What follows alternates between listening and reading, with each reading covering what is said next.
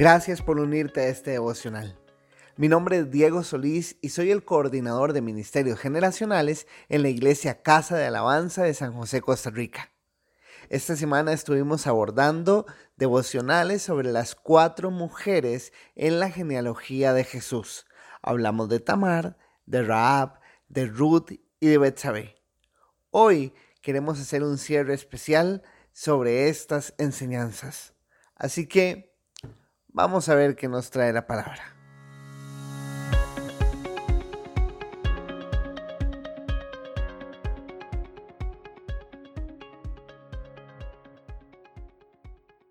Mateo escribió esta genealogía para hablarle al pueblo judío. Él quería demostrar que Jesucristo era el Mesías esperado.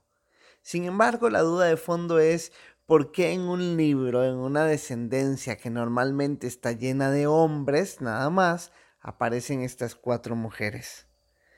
Cuando vamos al libro de Mateo en el capítulo 9 y verso 13, arranca la historia de cómo Jesucristo llama a Mateo y nos damos cuenta que él era un recaudador de impuestos. El recaudador de impuestos en la época de Jesús era un judío que había sido escogido por el imperio romano para cobrarle el impuesto a los judíos. Era una persona realmente despreciable por el pueblo. Cuando leemos la genealogía de Jesucristo, nos damos cuenta que Tamar, Raab, Ruth y Betsabé eran chicas que no tenían vidas perfectas y que fueron víctimas de la gracia del Señor, de la misma forma en la que Mateo lo fue. Creo sinceramente que en el fondo tenía algo que ver su empatía, el sentirse redimido él también. Podía ver en el linaje de Jesucristo como Dios escogía a los imperfectos para seguir con su plan. Otro tema interesante es que tanto Tamar como Ruth como Raab eran extranjeras. Y esto tiene que ver con la misión de Jesucristo de ir mucho más allá del pueblo judío. Es una misión universal que nos brinda la esperanza a cada uno de nosotros de podernos acercar confiadamente a Él como el buen Dios que es. Un último punto es que Mateo narra la historia de estas mujeres que no tienen vidas fáciles, no es normalmente lo esperado, no fue la perfección andando.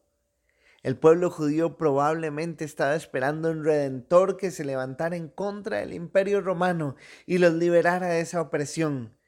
Pero quien se levantó fue el hijo de un carpintero, que en lugar de luchar contra un imperio, decide vencer al pecado y lo vence en una cruz, muriendo y resucitando por usted y por mí.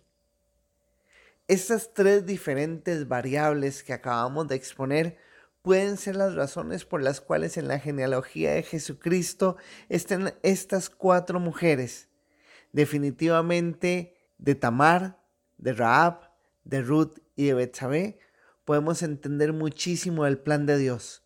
Un plan de Dios que tiene que ver con la gracia de un Dios que nos ama con la universalidad de un Dios que nos incluye y con la fe en un Dios que aunque no obre conforme nosotros lo esperamos, Él tiene el control de todo. Ese es nuestro grandioso Dios.